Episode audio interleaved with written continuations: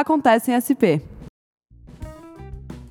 Olá pessoal, eu sou Alec Duarte. O tema do Acontece em SP dessa semana é a revitalização do centro histórico. Nessa semana, justamente, a Prefeitura de São Paulo fez alguns anúncios bastante importantes para essa região da cidade. Olá, pessoal. Eu sou a Fernanda Poli. Isso mesmo, Alec. Os grandes destaques dessa semana foram o início das obras de reurbanização do Vale do Anhangabaú e o anúncio do investimento para reparar calçadas e calçadões do centro. Na verdade, tudo isso faz parte de um plano para recuperar a região, para estimular o turismo, o comércio, o uso dos espaços públicos. Para falar sobre esse assunto, a gente trouxe hoje aqui o arquiteto e urbanista José Armênio, que é presidente da SP Urbanismo. Agradeço pela sua presença. Obrigado pelo convite. Nós que agradecemos. É, por que o centro, professor? Vamos começar abordando essa questão. Por que é tão importante olhar para o centro da cidade de São Paulo? O tema é bastante é, importante sob o nosso ponto de vista. O centro é estratégico na cidade de São Paulo porque ele sintetiza a cidade consolidada, ou seja, aonde tem infraestrutura na cidade. A infraestrutura é tudo aquilo que a gente precisa para viver. Rua, calçada, água, esgoto, escola para os meninos, saúde, hospital, transporte, metrô e etc. Aqui no centro a gente tem essa infraestrutura. E a gente tem falta o quê? Gente morando ah, os, os, estudos que nós fizemos na São Paulo Urbanismo é, dimensionam, pré-dimensionam uma capacidade considerável do território, do que a gente poderia chamar de centro, é, que pega ali perto, de perto do Tietê até aqui embaixo, perto da Consolação e do Campos Elíseos até perto do Pari, que é, pré-dimensiona um número considerável de moradias que podem ser feitas aqui no centro. E a moradia é o ponto de partida de qualquer cidade saudável para a segurança, para o comércio, para a economia. A moradia é a base disso, ela não é sozinha. Tem, como é, já foi dito, quer dizer, a, o emprego, o comércio fazem parte da vida também, mas a estrutura é a habitação. Então, o centro é muito positivo, por isso porque ele é com, com, infraestrutura consolidada. E colocar a gente morando onde não tem infraestrutura é gerar passivo, gerar demanda de infraestrutura. Então vamos usar até o limite do que a gente tiver de infraestrutura aqui para fazer uma cidade mais justa, dividir essa infraestrutura com as outras pessoas, porque é injusto uma pessoa morar a três horas do trabalho. Se ela pode morar perto do trabalho e o centro é, é o símbolo disso. Pode morar muito mais gente aqui. Os nossos estudos pré-dimensionam em torno de 350 mil pessoas que podem vir morar aqui no centro. Isto, sob o ponto de vista do, crescimento demográfico da cidade de São Paulo até 2040, onde a, é, os índices é, fazem a previsão de que a cidade pare de crescer, é 50% desse crescimento pré-dimensionado em mais ou menos 700 mil pessoas. Então, é uma das áreas consolidadas que pode receber pessoas e aí a cidade é isso, né? infraestrutura de espaço público, infraestrutura de serviços, de instalações e o Brasil está aprendendo a ser urbano. Então, é, eu acho que essa atitude da nossa gestão aqui de mexer com o centro, ela é é, simbólica e, e, e, paradigmática nessa nova atitude do poder público diante da cidade.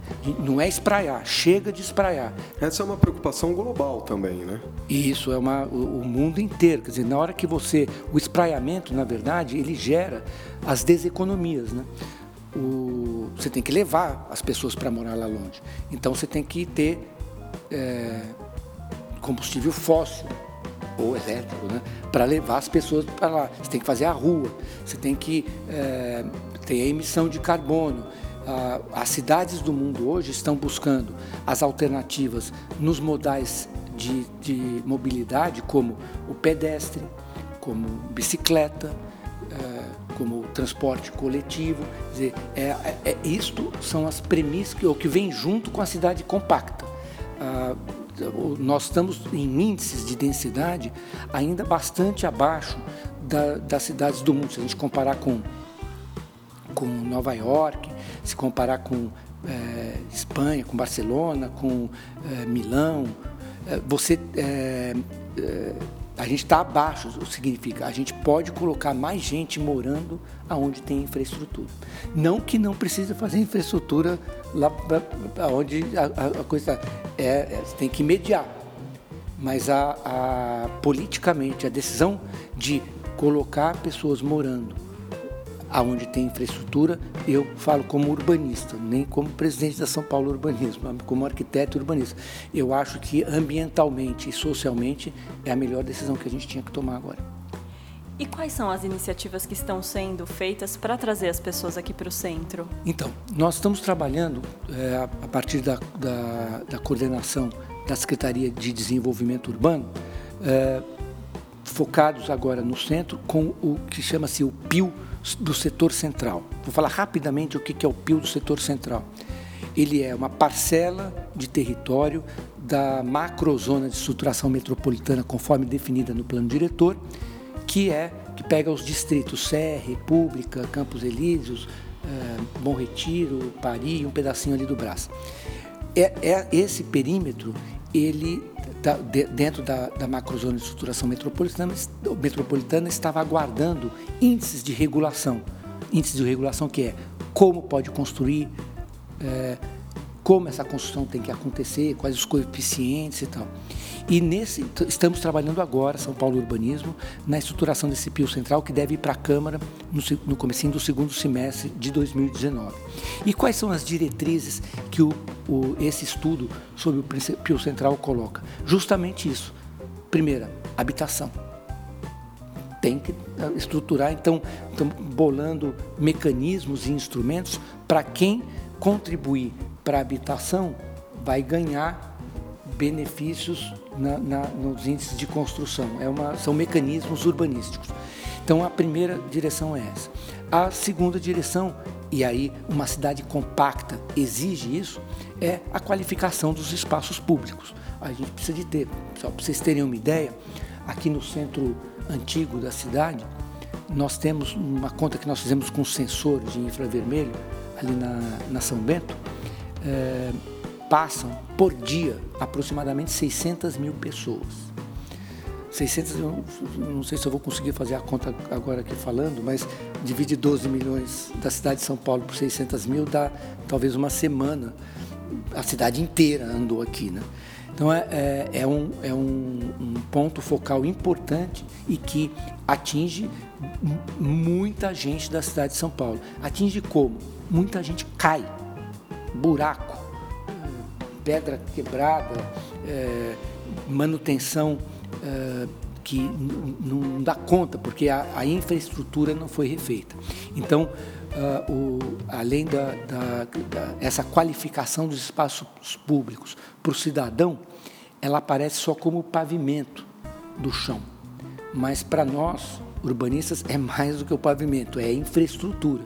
Não só infraestrutura das instalações que estão lá embaixo, como a rede de comunicação, como a microdrenagem, etc., mas a, a infraestrutura do andar, do, do, modal pedestre. Pedestre, eu costumo dizer que é a coisa mais democrática que existe, porque todo mundo é pedestre. E, e considerando que cadeirante também é pedestre. Então, todos podemos estar tá andando melhor ou pior, mas todo mundo está se locomovendo pelo próprio motor, né, que é o nosso, nosso corpo. Então, a, a, essa, esse investimento na qualificação dos calçadões ele é importante para a qualidade da vida das pessoas e também muito importante para a infraestrutura. Importante... Só para contextualizar ah. para o nosso ouvinte, é, o Zé Armênio ele está fazendo menção à mudança do piso Isso. que nós vamos, é, vamos ter em São Paulo. As pedras portuguesas vão ser substituídas né, por outro tipo de pavimento. Essa é uma, também uma da, das intervenções importantes que vão acontecer no centro. Importantíssimo. Assim como a reforma do Vale do Anhangabaú, também Exatamente. um lugar emblemático da cidade. Como é que foi, como é que isso foi coordenado? É uma grande obra né, que já, já vai começar a acontecer e envolve ali um entorno com comércio, envolve também um grupo que há muitos anos né, ocupa esse espaço, que, que é o pessoal do skate. É, então o, o, o e os calçadões estão integrados aí nisso. Né? E no Anhangabaú, legal você ter citado, porque ele também tematiza a questão da infraestrutura. Pouca gente sabe, mas nesse projeto do Anhangabaú existem é, previstas galerias de infraestrutura embaixo do chão também. Mas do, Anhangabaú é melhor do que a, a infra que a gente está fazendo nos calçadões, porque lá as galerias são trafegáveis, então pode entrar uma pessoa dentro da galeria que tem prateleiras de fios e de instalações passando. Isto é, é uma, uma, uma visão, eu diria, de futuro da cidade, porque a gente tem problemas da infraestrutura da cidade. Quer dizer, é, eu ia mencionar, nós temos a maior bolsa de valores da América Latina aqui. Se der um problema de comunicação, é o mercado da América Latina que para. Então, a, a, a, a, preocupação com a infraestrutura é uma preocupação em ambos os projetos. No Engabaú é, é bacana o projeto, que na parte aí de cima, é, como você bem disse, quer dizer, vai ter espaço os skatistas são um dos grupos e vão tão é, devidamente atendidos. Acho que já houve até uma, uma aproximação com eles para ver como que eles querem exatamente, aonde e tal, e que não tem problema, o parque vai absorver isso. Mas uma coisa que é legal eu, de novo eu falando como arquiteto, que pega, recupera o eixo da São João. Não sei se vocês lembram, hoje, do jeito que está, tem um buraco. Se vem da São João do lado da Libera Badaroca, você tem que desviar para continuar São João. E essa recuperação do eixo vai estar tá feita no, no, no, no, novo projeto do parque, o que é importantíssimo para a cidade. Quer dizer, a São João é uma das avenidas mais importantes, saindo lá da Praça Antônio Prado, e indo embora lá para para Francisco Matarazzo, né, para o lado de lá. Então é uma, isso eu acho um dado importantíssimo do, do projeto do Minhocão. Além do, do, do, da caracterização do Anhangabaú enquanto grande espaço de eventos de diversas escalas na cidade, né? Desde o Vale inteirinho que a gente já viu, né? Eu lembro, por exemplo, do movimento das diretas. Vocês são mais jovens, acho que vocês não estavam. Mas o, Muito obrigado. O, é, mas estava o Angabaú inteirinho, cheio, todo mundo pedindo eleição direta. Aliás, a gente não precisa nem ir tão longe assim. Na própria virada cultural, nós Exato. tivemos apresentações com mais de 200 mil pessoas nesse espaço. E é um grande espaço, quer dizer, eu acho que talvez... Um... É, o palco principal era lá, né? É, é, é a, a dimensão no sentido norte-sul, que é esse sentido do, do, do vale, né, do, onde passava o córrego, é um dos maiores espaços, eu acho, da, da, América Latina, acho que é um dos maiores espaços que existem abertos né, para o povo. Então, o Anhangabaú, é, é, acho que é uma... E tem uma questão que eu gostaria de falar do Anhangabaú também, que eu achei uma decisão, assim, para o que a gente está vivendo atualmente no Brasil, eu acho... Eu, eu é, faço caramuru para a decisão do Fernando Chucre, do, do secretário e do prefeito Bruno Covas, do seguinte: a cidade ela ultrapassa gestões. Não importa quando foi começado o projeto do Angabaú. É um projeto bom? Os conselhos aprovaram, o Conselho, o Verde aprovou, o Condefat aprovou, Compresp aprovou, cidade, é um projeto da cidade, não é um projeto de ninguém. Então, o senso republicano de tocar um projeto desse para frente, eu acho brilhante. Espero que, que os nossos governantes aprendam com isso e comecem a ver a cidade desse jeito. E também continuem o que a gente está começando agora, amanhã. Né? E também, além de trazer moradores aqui para o centro, um dos objetivos é trazer mais turistas para cá também, porque o centro ele tem muita gente horário, no horário comercial, de segunda a sexta-feira e no sábado até meio-dia. E acho que o objetivo também pode ser trazer mais turistas para cá. Com certeza. Eu acho que, a, a, a, na verdade, é, um, é, é a história do, do enche, continuar enchendo o copo. Né? Os turistas já vêm. Eu fui presidente do IAB durante cinco anos, do IAB São Paulo, aqui, Instituto de Arquitetos do Brasil. A quantidade de turista da Suécia, da Inglaterra, dos Estados Unidos, da África, que vem visitar e quer conhecer o centro, eu não dava conta, porque eu não tinha estrutura nenhuma lá, eu tinha que levar, trazer o cara que. Se a cidade começar a oferecer essa infraestrutura e essa é, é, infraestrutura de turismo, de visitação, mostrar. É, e esse é o projeto que está no Triângulo SP que é um projeto bem bacana que a Secretaria de Turismo está fazendo. Nós, lá na SMDU e na São Paulo Urbanismo, a gente está dando uma infra para eles, porque é territorial, né, chão, então bate na nossa porta lá. Né? Então, tem desde o calçadão, que está é, integrado a esse projeto, como a sinalização, como o tratamento da paisagem, o mobiliário, tudo isso para dar conforto para essas pessoas. Quer dizer, daí, conforme o turismo é, começa a vir, a, o, o próprio horário de frequência das regiões, a gente já está começando a assistir, né? quer dizer, os restaurantes. Nós estamos fazendo um projeto importante, isso que eu, isso eu vou, vou falar para vocês, que é um projeto lá da SMDU e da São Paulo Urbanismo também, que está é integrado no Triângulo SP, que é a concessão, concessão do terraço do Martinelli que é bem importante. Já recebemos duas contribuições. Vamos soltar o edital da concessão agora é, comecinho de agosto ah, e, e, vai ser um sucesso. É o topo do edifício mais, no, é, teoricamente, não é o mais antigo. O mais antigo é o Sampaio Moreira, onde está a Secretaria da Cultura, mas ele é mais baixinho. O Martinelli tem 29 andares, então é o mais antigo de 29 andares. É um dos, é dos né? edifícios maravilhosos, é, aliás, são né, lindos, né? do é. ponto de vista arquitetônico. É. O Martinelli é, é, é, incrível. E lá em cima tem os terraços. Esses terraços, junto com o, o 26 e o 25 andar, vão ser concessionados para uma, uma, uma, privado né, que é, desenvolva lá desde atividades como restaurante, café e tal, mas principalmente uma curadoria para contar a história da cidade, porque ali você vê a cidade inteira, você vê o Pico do Jaraguá, você vê a Zona Leste, você vê a Avenida Paulista, você vê o Campo de Marte e tal. Então, para explicar para as pessoas essa cidade e que é a demanda desse turista. Então, por isso que eu lembrei do, da concessão do Martinelli, que vai estar, tá, eu acho que a gente já vai ter o resultado da concessão no meio do, do, do próximo semestre. O Acontece SP está recebendo o José Armênio, que é presidente da São Paulo Urbanismo. Você mencionava aí a originalidade na abordagem né, de algumas dessas intervenções. Eu acho que a, a, se enquadraria nisso também o Parque Augusta, que também né, faz parte né, dessa região e, ao mesmo tempo, uma, uma formatação diferenciada né, para uma entrega para a população. Né? Exatamente, porque isso é, eu acho que eu, eu tenho me dedicado com gosto a trabalhar nessa, nesse período aqui com, com o Bruno, com o Chucre, no seguinte, quer dizer, é o momento de começar a fazer.